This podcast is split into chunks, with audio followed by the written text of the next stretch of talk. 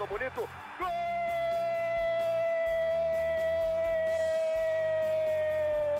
Uma grande jogada de Renato pela direita. Partiu Luan, dominou o lance, é bom, o lance é bom, o lance é bom, o lance é bom. Olha o gol, olha o gol, olha o gol. Golaço do Grêmio. Para Everton, chegou, fez a finta, outra boa jogada, cruzamento.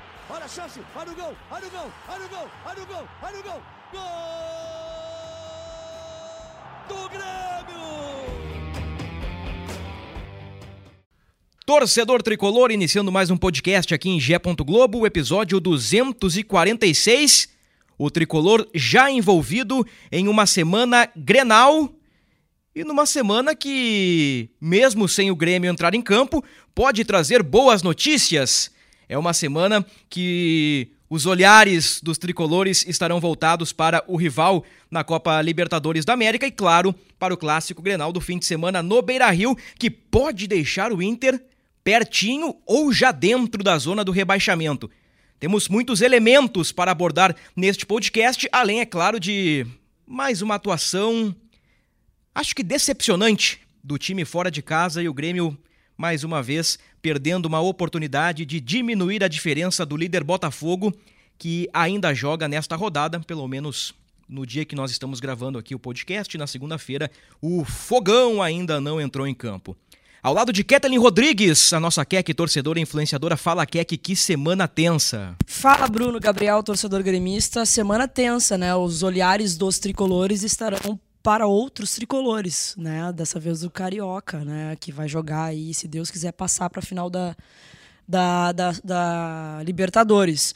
Mas sim, Bruno, mais uma atuação decepcionante, mais do mesmo, né? Do Grêmio fora de casa, estava projetando uma vitória, qualquer outro resultado que não fosse uma vitória do Grêmio, por todo o contexto, por ser um, um Fortaleza é, pensando na Sul-Americana, né? Para o campeonato se apresentar mais uma vez para o Grêmio, a gente vê o Botafogo tropeçar na, na, na última rodada, hoje tem jogo, mas a gente vê um Botafogo tropeçando e os outros se aproximando. Então, mais uma, uma atuação decepcionante do Grêmio fora de casa. Estamos também ao lado de Gabriel Girardon, repórter de Gé. Globo. Ele tentou dar uma zicada no Fortaleza durante a semana, trouxe um retrospecto. Desde que o Fortaleza voltou para a Série A em 2019, o Fortaleza nunca perdeu para o Grêmio no Ceará. Nunca perdeu na Arena Castelão. E continua. Então, então Gabriel tentou dar uma zicada, mas não funcionou. O time não teve um bom desempenho, especialmente no primeiro tempo. Fala, Gabriel, tudo certo? Tudo certo, Bruno. Um abraço para ti, para Keck, para o torcedor tricolor. Pois é, a escrita se manteve, né? Desde, desde o retorno do Fortaleza à Série A, jogando em casa, né? Contra o Grêmio, na Arena Castelão. E bem como tu frisou, né? Uh, um primeiro tempo bem dominante. Eu acho até que o Fortaleza não teve tanto ímpeto no segundo tempo. Mas como já tá meio batido, né? O mais do mesmo, o Grêmio repetitivo, fora de casa. Não consegue ter nem perto do, do desempenho que costuma ter na arena. E aí dificulta, né? Os outros times até, de certa forma, ajudam. O Botafogo 23 derrotas seguidas, joga hoje, né? Bem verdade, contra, em casa contra o Goiás, que está na, na parte de baixo da tabela.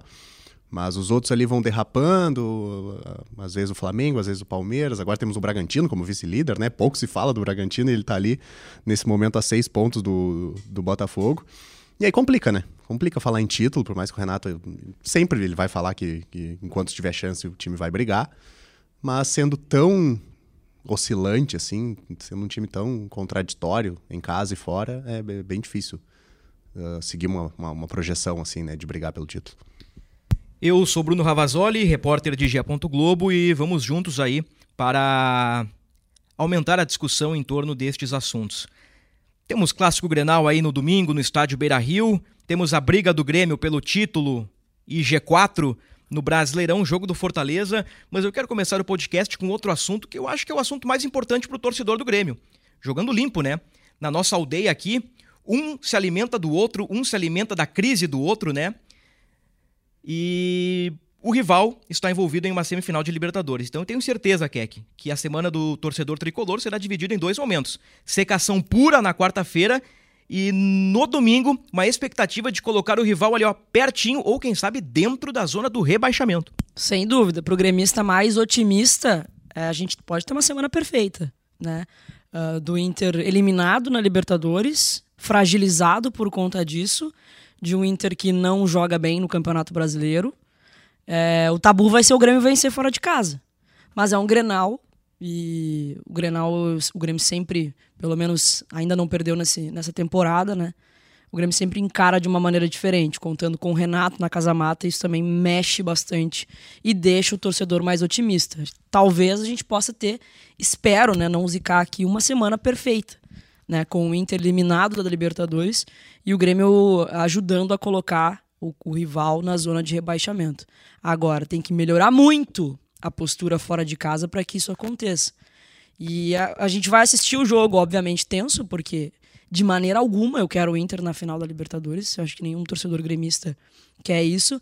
Mas ao mesmo tempo de sangue doce, que Inter vai vir contra o Grêmio é, no domingo. Vai ser um Inter fragilizado, pressionado por, pela uma, por uma possível eliminação, ou com a pompa lá em cima, é, estando numa final de Libertadores. Eu não sei como vocês estão reagindo ao noticiário, às redes sociais, ao que se comenta nas esquinas, no cafezinho ali, com as pessoas, com os amigos, com os familiares. Eu não sei como é que vocês estão uh, analisando, mas eu sinto tensão no ar dos dois lados. É uma semana que mexe com colorados, mexe com gremistas, mexe com o estado do Rio Grande do Sul, pela atenção citada pela Keck, né, possibilidade do rival estar numa decisão de Libertadores e também pelo êxtase de ver o rival se danar e ainda a possibilidade, a faca e o queijo na mão de colocar o Inter na zona. Que semana, meus amigos. Pois é, Bruno, eu acho que o, só esse contexto de uma semifinal de Libertadores aqui próximo da gente, jogo da volta aqui no Beira-Rio, obviamente mexeria com, com, com, os dois lados, né? O da secação e o da torcida, uh, numa possibilidade aí de o Inter retornar a uma final de Libertadores e talvez buscar um tricampeonato e igualar o Grêmio. Só isso aí já seria um, um grande elemento. Não bastasse isso, é, quatro dias depois, né? Quatro dias depois, tem um clássico Grenal por uma outra competição da qual o rival do Grêmio tá muito mal, exatamente o contrário de, de como está na Libertadores. E eu acho que o resultado, obviamente, passa. Uh, o resultado de quarta-feira passa muito pela, por qual o Inter estará perante o Grêmio no Beira Rio. Um time que, que pode estar tá classificado para uma final de Libertadores e naquele meio sangue doce, aquela coisa, priorizando o, o, o torneio continental, como o Kudê repetidas vezes fala. Ou então um time eliminado em casa, mais um fracasso em casa e tendo que virar a chavinha e tentar se afastar daquela zona da confusão ali. Então acho que o jogo de quarta é crucial para os dois lados e também para indicar mais ou menos um caminho que teremos no Grenal do domingo. No Campeonato Brasileiro, o Grêmio tem 44 pontos e o Inter tem 29. São 15 pontos. São pelo menos cinco rodadas que distanciam Grêmio e Inter. Então, o, o, Grêmio que projeta um título, o Grêmio que projeta uma vaga na Libertadores, vê o rival lá embaixo, no momento, somente três pontos à frente do Bahia, que é o primeiro time dentro da zona. O Santos ganhou do Vasco, então o Santos deu uma reagida com o técnico interino. O Vasco já tinha reagido na competição. O Goiás tem um jogo a menos, né? Como dissemos, contra o Botafogo. A vitória do Fogão é provável, né? Mas já vimos várias coisas no campeonato. O time do Bruno Lage está meio que oscilando. O Goiás também é um time que tem roubado alguns pontos fora de casa. Então, é, é assim, ó, ingredientes não faltam para esta semana dos dois lados, tanto para gremistas quanto para colorados. Agora, o que é que esse Grenal do próximo domingo no Beira-Rio pode ter um gostinho, não digo de vingança, mas revanche talvez, pelo que aconteceu lá em 2021, naquele jogo que o Inter mobilizou todo o grupo, toda a torcida para ganhar do Grêmio, afundar o Grêmio na zona do rebaixamento, então depois que o Inter largou o campeonato e, e despencou na tabela, né? Tu acha que pode ter um gostinho de, de, de revanche o, o, próximo Grenal? É, aquele jogo foi o, o, jogo que segurou o Inter na, na Série A também, né? Uh, ajudou, ajudou a afundar o Grêmio, mas também segurou o Inter na Série contas, A no fim né? das contas. É, porque o Inter, o Inter derrapa demais depois é, daquele Grenal. O, o Inter termina... E só se escapa, não, não apenas por isso, mas muito por, por essa vitória no Grenal, porque depois... Assim, ó, a, a grosso modo, o Inter terminou três pontos à frente do Grêmio com uma vitória a mais. Se o Grêmio ganha aquele Grenal, Grêmio tinha três Troca pontos a mais e uma vitória a mais. Sim. Troca de lugar, Trocaria exatamente. de lugar. Mas eu acho que sim, Bruno. Eu acho que. Ah, pro torcedor tem, sem dúvida alguma. Se a gente puder fazer isso no domingo, se tiver. Só depende de nós, né? Porque independe do resultado da, da quarta-feira. O Grêmio pode botar o Inter na zona de rebaixamento. Independente do que acontecer quarta-feira. Claro que vai depender de outros resultados ainda, mas só depende do Grêmio isso. E eu acho que tem que fazer tem que encarar esse Grenal, obviamente, por primeiro pensar no Grêmio, estar em G4, vencer fora de casa, vencer um Grenal que a gente sabe que é um campeonato à parte e a cereja do bolo, quanto mais a gente puder contribuir para afundar o rival, a gente tem que fazer. Só, só para contextualizar, Bruno, até que, que tu, tu, comentou há pouco, da diferença pro. Tu, tu citou Bahia, né? Mas na verdade o Goiás, que hoje joga hoje, né, no momento que a gente grava, né, na noite de segunda-feira. Sendo duplamente pelo Goiás. é, né? um outro jogo diretamente envolvido os dois times, tanto o Inter quanto o Grêmio, né, mas é, importantíssimo também pro Grêmio. Sabe o que é legal? Jogo. Vou abrir a próxima rodada aqui, rodada do Grenal. Uhum. Tem Goiás e Bahia em Goiânia. E daí a gente tem que torcer pra quem? Depende Pro... do resultado de hoje do Goiás, né? É, é. mas no hoje, caso hoje seria... os dois estão na zona, Mas seria né? o Goiás, no caso, pra... Porque é. Seria o que tá. O ideal, então, seria o Goiás. Pro torcedor gremista, uma vitória do Goiás hoje contra o Botafogo tem um duplo sabor. É que depend... é... o Goiás passa o Inter no número de vitórias. É que depende, o... depende muito do... do, do jogo de hoje, né? É. Se o Goiás vence o Botafogo, ele ultrapassa o Inter. Atenção, torcedor gremista na frente da TV hoje, ele, ultra... ele ultrapassa o Inter e o Inter cairia para 15 a três pontos três pontos à frente do Vasco, que seria o primeiro. O Vasco com uma vitória do Goiás. Até o um empate, no caso, né? Mas uh, o Vasco voltaria para a zona de rebaixamento. Três pontos à frente do Inter. E... O Vasco na próxima rodada pega o São Paulo em casa. O São é. Paulo já. Não tão preocupado, com venceu. Pago, Sim. E venceu aí na última dia. rodada, né? Tipo, já afastou um pouquinho da E zona. outro que tá ali no meio, o Santos, com 27, 2 atrás do Inter que faz um clássico contra o Palmeiras. É. Também diretamente envolvido com o Grêmio, né? É, na, na, na, na pro, é, um é jogo no Allianz Parque também. Então é assim. O Palmeiras também envolvido em seria um cenário, é, seria um cenário tipo catastrófico, digamos, para o Inter entrar na zona de rebaixamento com a derrota no Grenal, porque depende de outros times. Mas claro, todo o contexto de, de, de aumentar uma crise no, no âmbito do Campeonato Brasileiro, né? E só um elemento, Bruno, claro. só para pra tu falou do, da diferença de pontos na tabela entre Grêmio e Inter. A rodada do fim de semana fez o Grêmio ter exatamente o dobro de gols marcados em relação ao Inter. Hoje, nesse momento que a gente grava, sem o Botafogo ter entrado em campo ainda, o Grêmio tem o melhor ataque isolado, com 40 gols. E o Inter, com o Goiás, tem o pior ataque com 20. Então, que loucura, Exatamente hein? o dobro de Dois gols. campeonatos discrepantes. Uhum. Dois campeonatos discrepantes. Então, você, torcedor do Grêmio, nos acompanhando a partir das 11 horas de segunda-feira, ou já na terça-feira, ou, ou, em qualquer dia desta semana, você já terá todas as informações aí, né? Do jogo Botafogo e Goiás e poderá acompanhar o nosso raciocínio aqui no que diz respeito à tabela de classificação. Mas agora, Keck, deixando o, o rival e a Libertadores de lado, pro Grêmio vencer o Inter pelo Campeonato Brasileiro, o, o, abrindo um parênteses, o Grenal ele é um jogo diferente, né? Uh, Renato já venceu Eduardo Cudê na Libertadores de 2020, no Beira-Rio, é um pouco diferente assim. Eu não sei se o fator fora de casa pesa tanto num Grenal, mas enfim. Ultimamente não. Pro Grêmio Ultimamente não. não. Mas o que o que passa, o que pega com o Grêmio, que ele é tão discrepante fora. A gente estava aqui num podcast reservas do Fortaleza, é hora de ganhar e cortar a diferença pro Botafogo, que tá num mau momento, o Grêmio faz um joguinho modorrento. Uh, acho que até decepcionante, frustra a torcida, mas ainda busca um empate ali na qualidade do Soares, numa bela tacada do Reinaldo. É, não, completamente. Parece que vira uma chave, vira do avesso o Grêmio. É, um, é completamente diferente a postura do time. E essa é a pergunta de um milhão de dólares, uh, Bruno. O Renato não sabe explicar isso na coletiva. O porquê muda tanto de postura. Ah, deu uma melhorada ali no finalzinho, depois do. Mas parece que é um time modorrento dentro de campo, fora de casa. Não é nem de perto aquele time que joga na arena com propriedade, que tem a bola, que tem, que tem a contenção de marcação. Tá, a gente pode pensar. Tá, no jogo contra o Fortaleza, para mim, ficou muito claro. João Pedro Galvão, Carbajo. E quem foi o outro que eu fiquei maluca também? Natan, Cristaldo. Natan. O Cristaldo ainda eu, eu tenho crédito comigo, porque o Cristaldo já me ajudou nessa temporada. Mas o Carbajo, o Natan e o João Pedro Galvão pesam o time. São três jogadores a menos contra o Fortaleza. O Vidia Sante faz muita falta, mas muita falta no meio-campo. O Carbajo não contribui quase nada, o Natan quase nada, o João Pedro Galvão quase nada. E aí nas trocas, cara, não tem o que fazer. O Renato vai ter que repensar esse time. Porque não funciona não funciona. O Natan não, não ajudou. O, o, ele até se credenciou para o jogo, para os próximos jogos, a partir daquela partida contra o Corinthians, que ele foi realmente muito bem, mas foi só aquilo. Só. O João Pedro Galvão era para fazer um trabalho sujo pro Soares e tudo mais, mas pouco contribui, sabe? Decepcionante até então. Então, assim, para mim já começou, já se tornou um time pesado. O time do Grêmio, fora de casa, contra o Fortaleza, foi um time pesado, ruim de assistir. Ruim, ruim de assistir, decepcionante. E é isso que frustra o torcedor, porque, assim, eu não falo mais em, em questão de título. Título o Grêmio precisa jogar fora de casa, precisa ganhar fora de casa.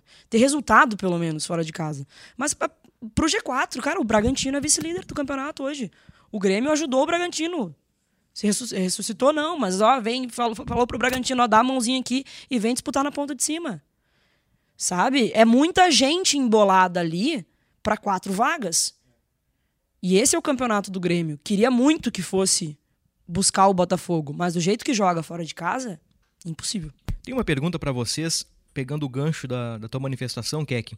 Botafogo 51, né? Uh, pode ter 54, 52 ou ainda 51, a depender do momento que você ouve esse podcast. Bragantino 45, Grêmio 44, Palmeiras 44, Flamengo fora do G4 43, Fluminense 41, que pode ter outro objetivo a partir da quinta-feira, Atlético Mineiro crescendo 40, quatro vitórias nos últimos cinco jogos, e o Atlético Paranaense 40 pontos. Tem muita gente brigando por quatro vagas. O próprio. Diretas. O próprio Fortaleza ali abaixo tem 39, é o Fortaleza nono colocado. A, a depender também de como vai ser amanhã, do dia que a gente grava, né? Que joga a semifinal contra o Corinthians. Mas a gente tá falando ali do segundo colocado pro nono colocado, seis pontos de diferença. Então é, muito. e no fim das contas, o, o empate até é do Grêmio até é se comemorar muito, porque o Fortaleza poderia ter ido a 41 e o Grêmio ter ficado com 43. Então ficaria. ah, Podia ser pior. Pra mim foi muito É? ruim tá, esse empate. Horrível. Foi, foi. foi horrível. Não, pelo pra, pra, contexto. pra aquilo que eu imaginava, para as pretensões do Grêmio no campeonato, foi horrível. Era o jogo perfeito pra. Mas podia ter sido pior. Era o jogo perfeito pra, sabe, pra sair aquela, aquela coisa do, do, do- do fora de casa. Pra, pra buscar os pontos que a gente perdeu aqui pro Fortaleza no primeiro turno. Também, também. Fortaleza mexido com Libertadores. Com Libertadores não, com Sul-Americana, Sul-Americana. Sabe? Pensando fora da caixa. Jogou e jogou valendo, jogou mordendo, jogou, Jogou bem, bem. o Fortaleza. Sim. Fortaleza tem um grupo bem interessante. E o Grêmio se arrastando, com uma preguiça em campo, sabe? Isso é que pega o torcedor. Cara, o campeonato tá se apresentando. Tá se apresentando e vai dificultar por conta dos outros candidatos. Uhum. Aí o Grêmio vai lá e joga assim, sabe? Ai, vai ali jogar uma partida qualquer. Parece que não tem É, vontade. até, o fi- até o fim do primeiro turno, pouco se falava disso pela, pela campanha excelente, espetacular do Botafogo, né? Só que ele tem oscilado tanto, tem caído tanto de rendimento que ele tá dando, pelo menos dá margem, né, pra outros times sonharem. Só que aí tem que se ajudar. Aí vai né? lá e faz um excelente jogo contra o Palmeiras Uhum. em casa. Sabe? Bah, um, um jogo que a gente fica, pá, o campeonato tá aberto, vamos pra cima e tal. O, o entredevoramento no campeonato sustenta a gordura do Botafogo. Exato. Pega um Palmeiras do ano passado, por exemplo. Se fosse o Palmeiras do ano passado, essa distância estaria em um ponto. Estaria 51 a 51, 51 a 50, estaria pau a pau. Mas o Palmeiras, assim como o Grêmio, assim como outros, tropeça. Exato, O, exatamente. o, o que pega no Grêmio é que ele tropeça muito mais fora do que em casa. Não à toa, o Grêmio tem 32 pontos como mandante, o Botafogo do tapetinho, aquela ode ao Botafogo em casa. O Botafogo tem 33 pontos em casa, tem um a mais que o Grêmio. É, pois é. Isso pega demais, assim. E, e eu me pergunto por quê? Por quê? Gramado, pô, Arena Castelão bem demais. Eu, eu, eu vou tentar sustentar uma tese aqui e, e tu já passou por ela nesse podcast. Eu acho que o Renato tem pensado mal os jogos fora de casa. Com Cristaldo, Natan, JP Galvão, Soares, contra um time que o Jeromel disse no pré-jogo, né? Um time de intensidade, um time que vai. Tinha que ter colocado um time mais intenso em campo, É, colocado o. Ferreirinha, Pelo colocado o menos, Galdino. pelo menos uma opção com, com, com, Claro. com, uma velo- com velocidade, com algo a mais. Assim, claro, tem jogadores ali que gostam da bola, ali o PP, o, o próprio Cristaldo ali, são caras. Mas pega todos os nomes, nenhum tu, tu, tu vê como uma intensidade que, que, que às vezes se apresenta como necessário num jogo. E, o- e o Renato tem uma característica que eu admiro muito, que é ser corajoso e ser ofensivo. O Renato joga de forma corajosa, de forma ofensiva. O Grêmio é um time ofensivo, tem um dos melhores ataques aí. Só que fora de casa, às vezes, é necessário tu abrir mão um pouquinho disso e, quem sabe, dar um passo atrás. Talvez, não digo jogar reativo, não quero que o Grêmio seja defensivista fora de casa, mas dar um passo atrás nas convicções, tira o JP Galvão, põe o Ferreira, quem sabe põe o Galdino, deixa um time mais leve, e eu não tô me referindo a peças. Tô me referindo à característica de jogo. Talvez o Grêmio precise mudar o, o, a sua filosofia de jogar fora de casa. Talvez assim conseguisse ter feito um jogo melhor e um primeiro tempo não tão ruim quanto o Fortaleza. O Fortaleza fez um, assim, Fortaleza não teve chances assim uh, muito claras, mas o Fortaleza sempre esteve ali dentro Mas da deu um área, totó do. Grêmio. O- Cansou o Grêmio. O Jeromel salvou umas duas que o Pikachu ia fazer o gol. O Jeromel chega e dá um carrinho. Aí não fica com uma sensação de chance clara de gol. Mas o Pikachu tava ali. Era ele o grande e o Jeromel chega e que fez uma bela partida, o Jeromel, de de passagem, né? Mesmo com 45 minutos no ano, o Jeromel mostra que ainda é um dos melhores zagueiros, se não o melhor zagueiro do Grêmio. Sem Sim. dúvida. Sem dúvida. É Ele impressionante. É, ele é Ele é impressionante. um, é um Jeromito mesmo. E outra coisa que tu, que tu comentou sobre o Renato, sobre coragem, é não ter problema de, alter- de- de alternar o time. Fazer alterações, ah, especialmente táticas, né? Que a gente, a gente brinca do- das muitas variações dele. Mas, de fato, às vezes uma partida pode demandar uma outra, um outro tipo de característica. E é exatamente o que tu falou, assim, não é que vai jogar pra trás todo jogo fora de casa. O próprio Renato disse que, o time dele é, é ofensivo, o time dele é pra frente, joga pra atacar. Mas às vezes pode se desenhar de uma outra forma. E eu acho que talvez possa estar mais ou menos por aí uma tentativa de resposta do, do, do porquê de tamanha discrepância né, do, de, de atuações do time fora com relação ao que joga na arena. Teve um outro aspecto interessante no jogo do Fortaleza, né? Que foi mais um pênalti perdido na temporada. O, o João Vitor Teixeira e, e o Dado Moura, colegas de Gé. Globo, fizeram um levantamento dos pênaltis na temporada. O Grêmio bateu 10 pênaltis. E aí com bola rolando, né? 90 minutos. Isso aí não, não estamos contando lá as decisões contra Ipiranga e qualquer outra decisão que o Grêmio tenha tido no meio do caminho aí contra o Bahia, Vai. na Copa do Brasil, né? Isso. O Grêmio acertou 4 de 10. 4 de 10. Aí tem Soares, Cristaldo. E eu não sei se tem mais alguém que bateu pênalti. Mas eu trago como informação que Reinaldo não bateu nenhum pênalti. É. E o Dado Moura aqui no nosso grupo do WhatsApp, ele manda uma colaboração muito interessante. Reinaldo pelo São Paulo. 23 pênaltis batidos, 22 convertidos. Esse cara não bateu nenhum pênalti pelo Grêmio. É bizarro isso, né? Eu lembro o, problema do, do Reinaldo é que quando ele bateu o pênalti foi na- numa decisão ele perdeu. Aí é complicado, mas ele é um. Por isso não entra nessa é, conta aqui dos 10. Ele é um excelente batedor. E eu acho que daqui a pouco já tem que repensar também. É o segundo pênalti do Cristal, se eu não me engano, seguido que ele perde. Ele- eu lembro do Cristaldo perdendo contra o Bahia, na Copa do Brasil, na Arena. É, eu tô com a lista aqui. Ele, os Bora dois, nessa lista aí. Foi os dois últimos, na verdade, né? É, vou na lista completa aqui. Uh, Soares perdeu três, né? Primeiro pênalti da temporada, Galdino contra o Caxias, no, no Galchão, ele perde o pênalti. Aí Soares contra o Ferroviário, perde o pênalti. O mesmo Soares contra o Ipiranga na, na, na semifinal lá, perde. Aí ele marca na final do Galchão contra o Caxias. Perde contra o Santos. Aí tem uma sequência de três uh, pênaltis convertidos pelo Cristaldo. Bragantino, São Paulo e Coritiba. Uh, nesse meio aí ele já tinha se consolidado como batedor oficial do time, né? E aí os dois últimos, Bahia e Fortaleza, ambos perdidos pelo, pelo Cristaldo. Bateu os últimos cinco pênaltis, fez três e, tem, e perdeu os, os últimos dois.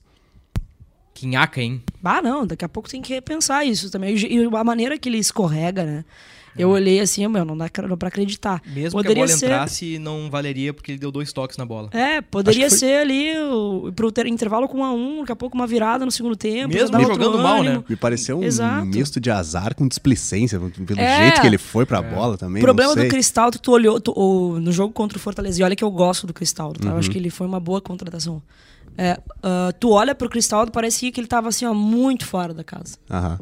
Ah, muito, assim, ela tava com uma, mais uma preguiça, assim, não sei se era realmente, mas ele tava desconectado com a partida. É, é, o que aí às, que tá. é, é o que às vezes se apresenta. Ele, na maneira assim que eu, que eu vejo.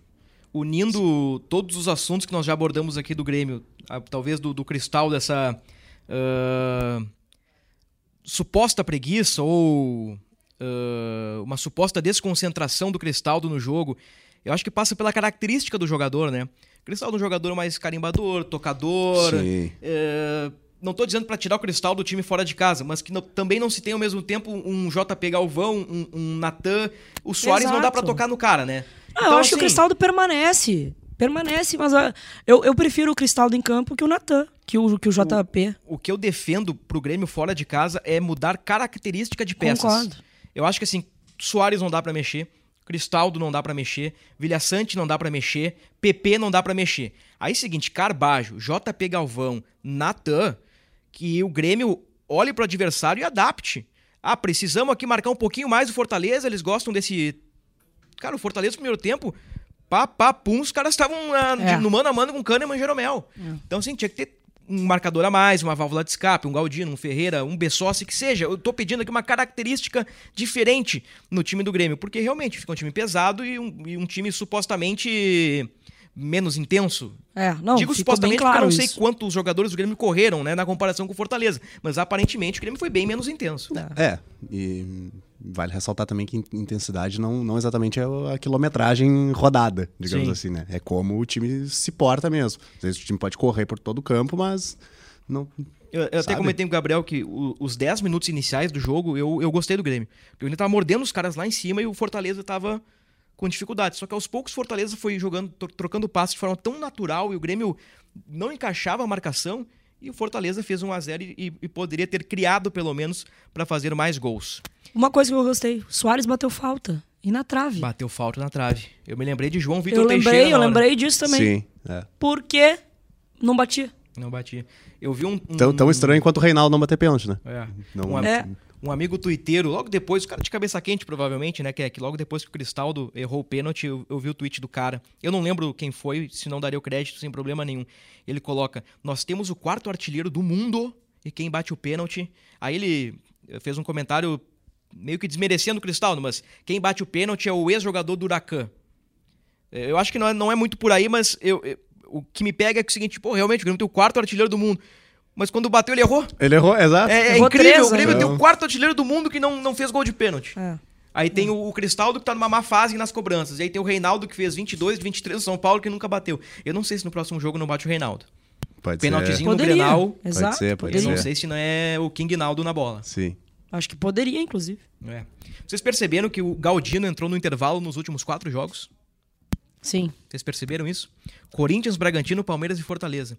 Eu acho que é mais um indicativo disso. Do que nós estamos conversando, assim, de que o, Pode ser. de que o Renato tá de novo num, É, Renato- num dilema de encontrar um melhor time. É, ele parece pensar o time do- de uma forma pra começar o jogo, e aí, a depender do que acontece nos primeiros 45 minutos, ele recorre ao Galdino pra mudar, pra mudar a Mas característica. aí é o Isso só seguinte- me pega um pouquinho em relação a essa janela do Grêmio. Foi muito ruim, né? O Grêmio contratou muito mal nessa janela, né? Cadê o Iturbe, Keck? Muito mal. Não, o Iturbe, o JP Galvão não, não rolou, ah, o Bessosi. Eu até acho que o Bessossi, ele mostrou alguma coisa contra o Fortaleza. É, mas ele não- tava sumidão. Ele pelo menos pegou a bola e Sim, chutou uma bola chutou pro gol, exigiu tal. uma boa defesa do goleiro. Mas não é aquele ponta que o Renato gostaria. Não é. E o Ferreira, hein? O que, que, que passa com o Ferreira? Ferreira é outra coisa que eu também não consigo entender. Eu, eu- depois do jogo ali tinha muita gente de cabeça quente nessa pegada de que o Grêmio perdeu dois pontos lá. Se a gente pega a tabela antes do campeonato, ali no retorno, na virada, Fortaleza fora. Não, um pontinho aqui tá bacana. Mas pelo contexto não foi bacana. A impressão é que o Grêmio perdeu dois pontos. Aí o amigo tuiteiro ali, gremista, tava. Será que o Ferreira pra 2024 não é a hora de novos ares pra Ah, jogador mas e eu pra acho. clube? Talvez pegar essa lacuna do Ferreira e contratar um jogador que agregue mais no momento, talvez o Bruno Henrique lá do Flamengo, que foi Não, eu acho que o Grêmio tem que pensar grande para 2024. É, o ano de reconstrução do Grêmio foi esse ano e pá, vai passar. Né? O ano que vem é ano de Libertadores, o Grêmio tem que reformular esse elenco. Tem que pensar grande. E o Ferreira, para mim, o ano que vem, olha, é, não tem, não tem como ficar. Não tem como ficar. Tem que pensar grande, tem que pensar em, em disputar grandes coisas. Eu até acho que, que- Desculpa. Até acho que talvez possa ficar, mas não como sendo o único cara que, que possa dar um toque diferente no time. Porque hoje a gente fala ali ah, do meio campo, do time mais pesado, talvez menos intenso. E tu pensar no cara do drible de velocidade é o Ferreira. Eu acho que ser ele essa peça, ou, almejando titularidade, seja lá como o Renato possa pensar o time, acho que aí não. Acho que talvez Ah, eu- como eu- uma opção, talvez ele ainda possa agregar de alguma forma, mas Eu acho que desgastou. A gente tá com o Ferreira aí Não- quantas não discordo, temporadas? não discordo, Quartas, mas- quarta temporada, eu acho. Sempre uma eterna promessa. Eu aí ele vai lá e ganha a camisa 10. Foi sabe? em 2019, num jogo contra o Cruzeiro na Arena, que o Renato coloca o Ferreira. Eu lembro que o Ferreira entra. Isso aí, foi no ano que o Cruzeiro caiu. Eu não sei se foi a primeira aparição do Ferreira ali, mas foi a aparição que eu coloquei o olho, não só eu, né? Acho que todos colocaram os olhos no Ferreira. Esse cara tem ferramenta. Porque ele- o que ele fez com o Egídio, acho que era o Egídio, o lateral do Cruzeiro, ele entrou na É. ponta direita, ele fez um carnaval, fez belas jogadas e a partir dali ele começou a fazer parte do elenco principal. 2019, olha aí, pelo O- menos quatro anos aí que nós já temos o Ferreira no mapa como uma eterna promessa. Uma promessa. Salvo engano, acho que foi o primeiro gol dele. Acho, acho que é o primeiro gol. Ele estreia ter contra o. Fluminense na- no, no Maracanã. Ele, acho que entra no segundo tempo. O Grêmio jogou acho que meio reserva, se não, se não me falha a memória. E, mas o primeiro gol dele é na arena contra o Cruzeiro nesse jogo. aí que ele acho que surge, sabe? Pela primeira vez. É, a gente tá falando de quatro anos atrás, aí, cinco temporadas atrás. Estamos aí nesse dilema, nessa equação de Grêmio fora de casa versus o que o Renato pode fazer, versus tabela de classificação e agora tem mais um versus que é um clássico Grenal, né? Conhecendo a aldeia, conhecendo o Renato, conhecendo a história do clássico, sabendo que às vezes o empate é bom para os dois lados, que ninguém quer se arriscar, ninguém quer perder o clássico, eu tô sentindo um cheirinho de três volantes no fim de semana. Vilha Sante, Pepe e Carbajo, ah, mais também um, acho. Cristaldo, Soares, e aí o JP Galvão agora com desconforto muscular, ah, não tão bem. Eu acho que o Renato vai aprontar alguma coisa pro Grenal, Keck. Eu também acho. Eu também acho que vai com três volantes, inclusive. Não sei se o Galdino, o, o próprio Ferreira, É. quem mais que o Grêmio tem? Não, eu acho que seria. Acho É que isso, a né? base seria essa. Não, não tem Pe- muito mais o que mexer, né? Imaginando esse tripé de volantes e mantendo o Cristaldo e, obviamente, Soares, eu acho que, sobre, acho que teria Galdino e, e Ferreira como opções, assim, para Outra coisa que eu tô pensando aqui, três zagueiros.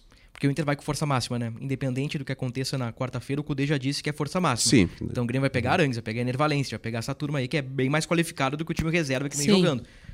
O, conhecendo o Renato, não sei se ele não pode colocar ali pra segurar o Ener um terceiro zagueiro. Bruno Alves, Jeromel, Kahneman, dois alas, uh, Vilha Sante, PP Carbajo, Cristaldo e Soares. Pode ser espetando o. Reinaldo, espetando aí o Fábio. Se bem que o João Pedro me parece o titular, mas É, Sim, mim é o sim. Renato já explicou que o Fábio é mais Sim. ofensivo e o João Pedro mais defensivo. Eu acho que são duas possibilidades. É, assim, ou ó. três volantes ou três zagueiros. Na- No último Grenal jogou com três zagueiros, né? Eu, eu, assim, ó, eu jogo com vocês E por que não? Uma dúzia. Ambos, né? uma dúzia de, de cafezinho ali no, no nosso bar. jogo com vocês uma dúzia. 12 e 12 pros dois. Que Renato não vai repetir o time. Ele não vai vir com o Natan, não vai vir com Ah, o JP não, também Galvão, acho. Cristaldo É. e Mas Soares. daí Esse ele quer me quarteto vai ser. Claro, considerando, co- considerando que, o, que, o, que, o- que o JP talvez esteja fora por questão física, mas poderia só colocar uma outra peça e manter Exatamente. mais ou menos a mesma estrutura. Tendo todo mundo à disposição, acho. eu acho que o Renato desmonta esse quarteto. Sim, também sim. acho. É, ele deve ele quer me algumas... enlouquecer se ele repetir Não, o se time. ele repete esse quarteto, é provável que ele perca o Grenal. Com certeza. Deve ter... Certamente terá alguma mudança, assim. Com certeza. Que- Vai ser Vai pensar- de treinos fechados. Muito É. Sim, mistério. A semana Grenal, É, né? semana Famosa Grenal. semana Que Grenal. delícia, E né? só com uma semifinal de Libertadores do outro lado ali, pra, Exatamente. um- É, como pelo um menos elemento isso, a a gente vai mais. ter um desgastezinho ali do outro lado, né? É. Assim, o, o Grêmio vai ser pouco citado até quinta-feira. Porque o foco, né? E não poderia, É, começa a sexta, né? Porque quinta é a repercussão do É. que aconteceu na quarta. e, e não poderia ser diferente, né? Mesmo É isso aí. Grêmio na semifinal, aconteceria a mesma coisa, né? O o pessoal sabe como funciona. Então, é óbvio que o holofote tá no Inter, porque o Inter tá numa semifinal de Libertadores. Então, o Grêmio vai comer quietinho naquela semana, vai treinar, não vai ter muito espaço. Aí, na quinta, sexta-feira, vão surgir os mistérios de Renato Portaluppi. Isso pode ser bom pro Grêmio. Todo foco no rival e ainda mais, né, se, se houver um tropeço Não, por parte do que, Inter. eu acho que sim, eu acho que vai ser bom pro Grêmio. Agora, se o Inter passa, eu acho que o Grêmio entra pressionado pro Grenal também. Que tipo de pressão? Pressão de mostrar um resultado, de, de vencer, o, vencer o clássico. É, é- a gente sabe como é, como é que funciona. Quando o Inter venceu o River é, daquela forma, nossa, as lives no, no dia seguinte dos torcedores era todo mundo indignado. Indignado, o Grêmio precisa vencer o próximo jogo, precisa tem que mudar tudo fora Renato. O torcedor entra nessa noia, mas entra muito. Então o Grêmio pode entrar para um Grenal pressionado também se o Inter for para Libertadores. Agora, tem que pensar, tem que pensar muito nessa estratégia de, olha, a gente pode botar uma cereja no bolo, nesse, a gente pode complicar o rival aqui. Além de vencer fora de casa, além de ganhar um clássico, de dar aquele ânimo, tu pode complicar o teu rival. Se tu tenha como fazer isso, tem que fazer.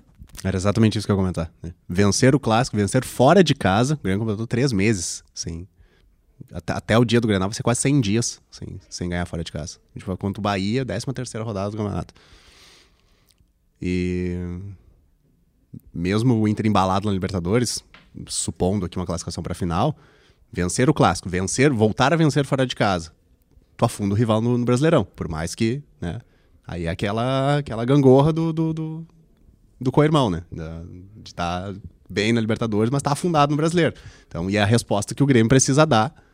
Uh, acho que até independentemente do, do, do, resultado, mas claro, o Inter embalado com uma classificação para final, mais ainda. Mas é que se o Inter. Uh, eu já vi, por exemplo, as minhas amigas hoje estavam combinando. Vocês vão no Grenal, e aí uma falou assim: se eles passarem, eu não vou. Uma delas falou assim: se não passarem, aí eu vou.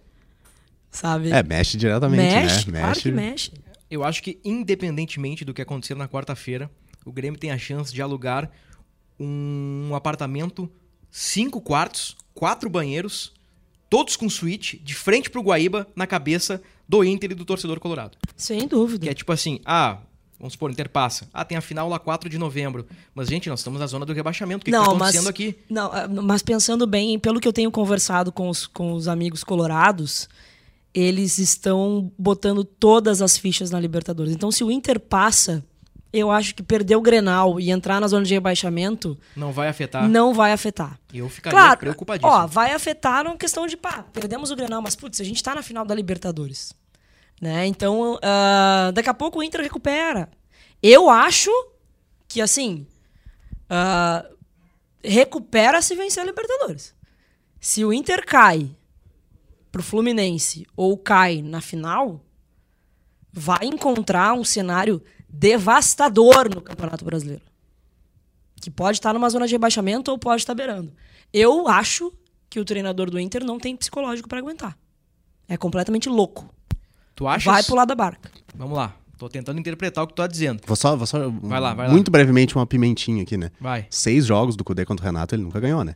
Mas é assim, Mais né? um tabu também. Isso aí é um problema, tá? Isso tu, é um problema. Tu achas, é. conhecendo a aldeia, conhecendo os cenários, que uma eliminação do Inter mais uma vitória do Grêmio no Grenal pode, além de colocar o rival numa situação de M no Campeonato Brasileiro, sem Libertadores por jogar, o treinador pode cair?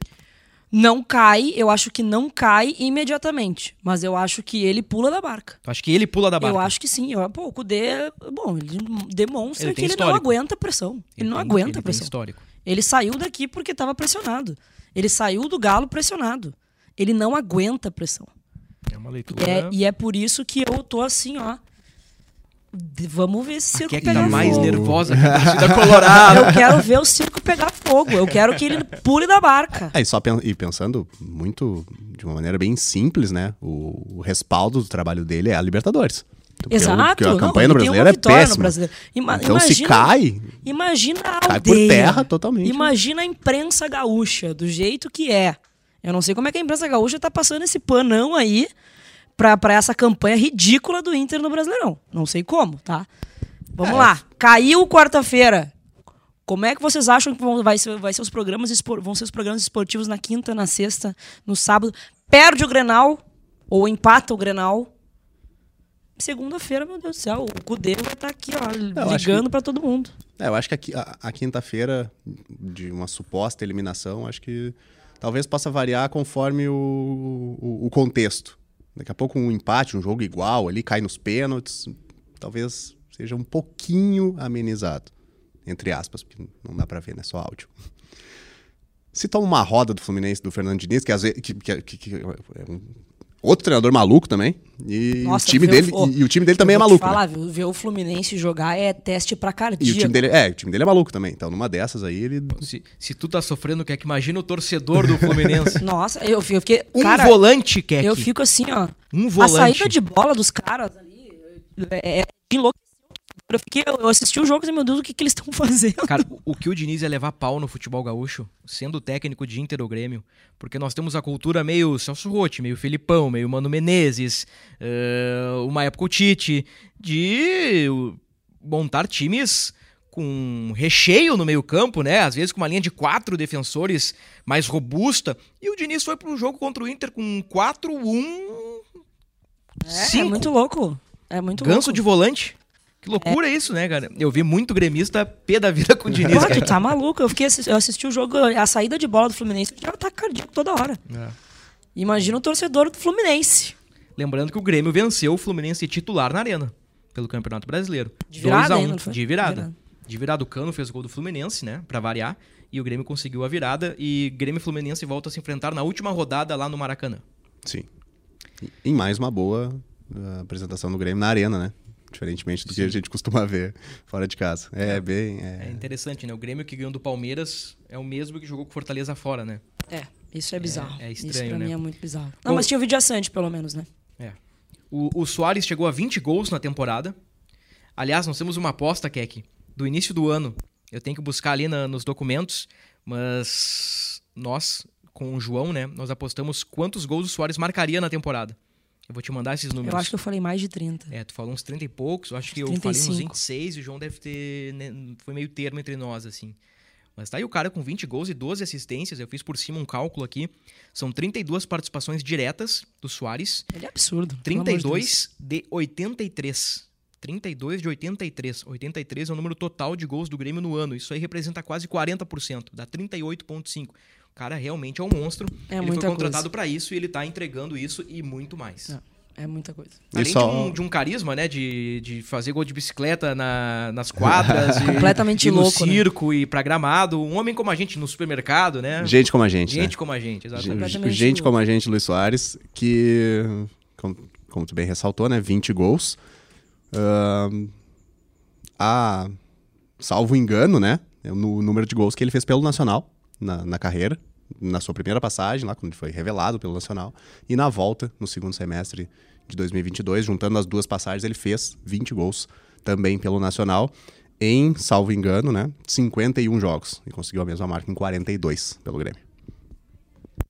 É um cara diferente. Completamente. Já é. O torcedor tem que acompanhar esses últimos jogos dele aí na arena, né? Fazer um esforço pra ir, porque é surreal o que a gente viveu. O, o Soares no Beira Rio também é um atrativo, né? Também o Soares é um na casa do atrativo. rival, podendo novamente marcar em clássico. Também é um atrativo. A gente sabe do jeito que ele gosta de encarar os clássicos, ele certamente vai ser uma belíssima arma pro Grêmio nesse granal. Se minha memória não falha, eu busquei a informação, mas eu esqueci de escrever, né? Pra quem não me conhece, eu tenho um caderninho com vários tópicos aqui, também tem muita coisa que é pra não esquecer, mas o Gabriel deve ter isso na cabeça, são faltam seis jogos na arena, né? E sete fora de casa. Eu acho que é Sim. isso pro Grêmio no campeonato. Sim. Então, seguimos naquela regressiva. Eu gosto de reforçar aqui, né? Pra quem não foi na arena ainda, torcedor tricolor, quem Vá. não foi, ou até torcedor colorado, torcedor de qualquer outro time que mora no Rio Grande do Sul, Soares é um grande personagem, independente da camisa de Grêmio, de, de Uruguai, de, de Atlético de Madrid, Real Madrid. Ter, ter o Soares, no Barcelona, no caso, ter o Soares aqui é, é um, é algo muito especial. É algo muito especial ter esse cara pertinho da gente. Esse cara que é um, é um jogador de outra prateleira. Mas assim, ó, três, quatro, cinco prateleiras acima do que estamos acostumados. Então, você não foi ver o Soares ainda, faz um esforcinho, vai na Arena ou no Beira Rio para vê-lo em ação. Em ordem: ah, Atlético Paranaense, Flamengo, Bahia, Corinthians, Goiás e Vasco. Aí é os, os de, duelos. de 16 a 18 pontos pro Grêmio na Arena. Os É, duelos que, que restam do, do, do Grêmio na Arena, com o Luiz Soares na Arena. E um jogo a mais de Luiz Soares aí em Porto Alegre. Joga domingo no Beira Rio. Joga domingo no Beira Rio. Muito bem, o que aqui? Eu vou deixar o palpitão pra, pra quinta-feira.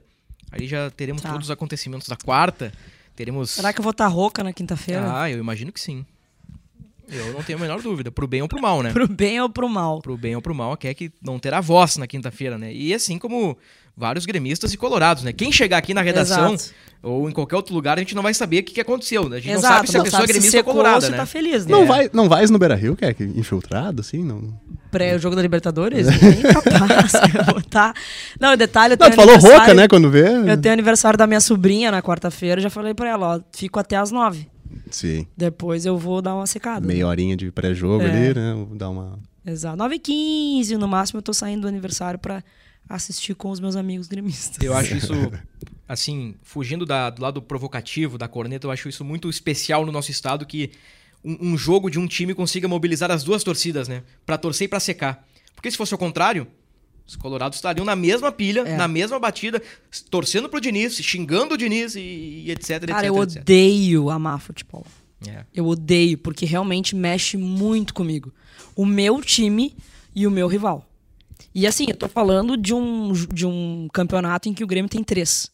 Eu não quero de maneira alguma que eles nos igualem. Sabe? Não é uma questão de, de passar da gente. Eu não quero que nos igualem. Eu não quero que cheguem à final.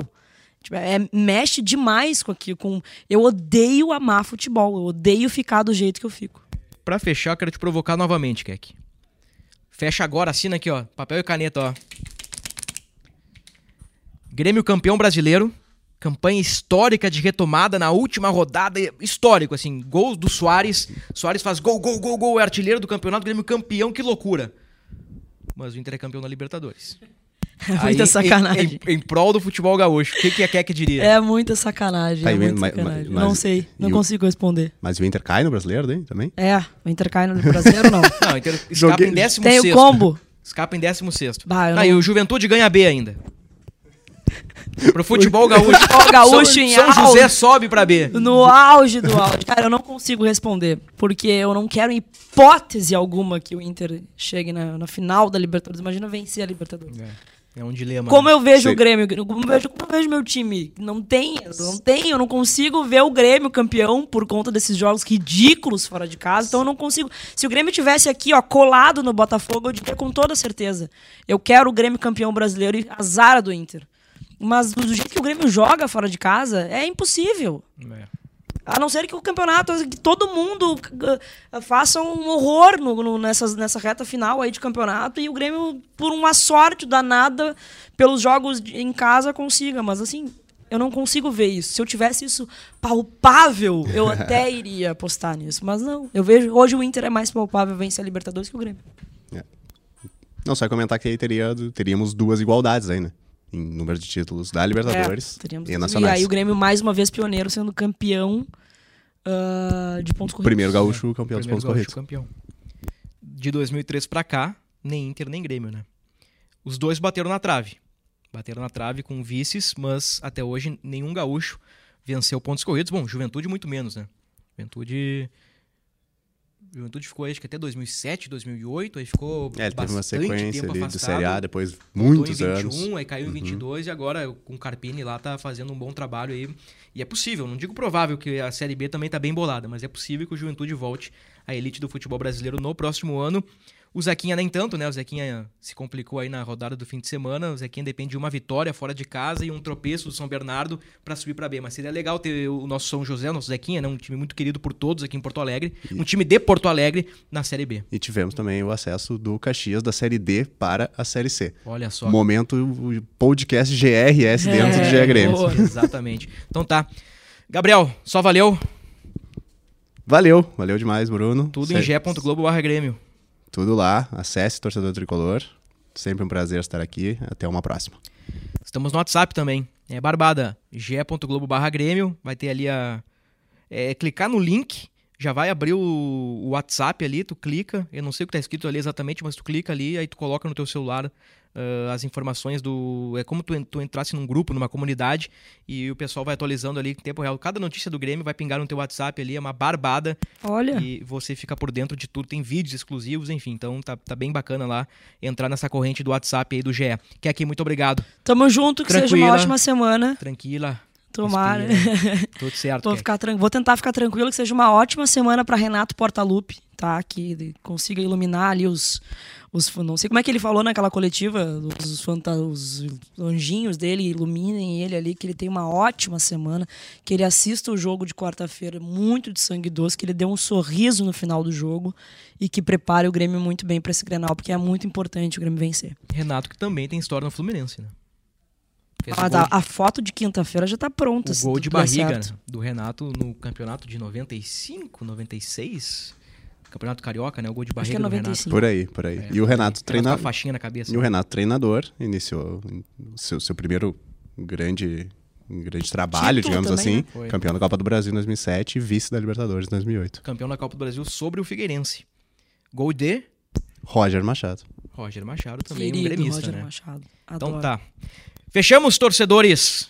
Isso aí. Vamos lá, segunda, terça-feira aí, quarta-feira até meio-dia, dá pra ficar sangue doce, dá para focar nos compromissos, dá para focar na vida, né? Mas a partir de quarta-feira, meio-dia, aí o bicho pega, aí é secação pura e Grenal no fim de semana. Ponto final no podcast do Grêmio, episódio 246. Voltamos ainda nesta semana com tudo sobre o clássico Grenal 440. Até a próxima.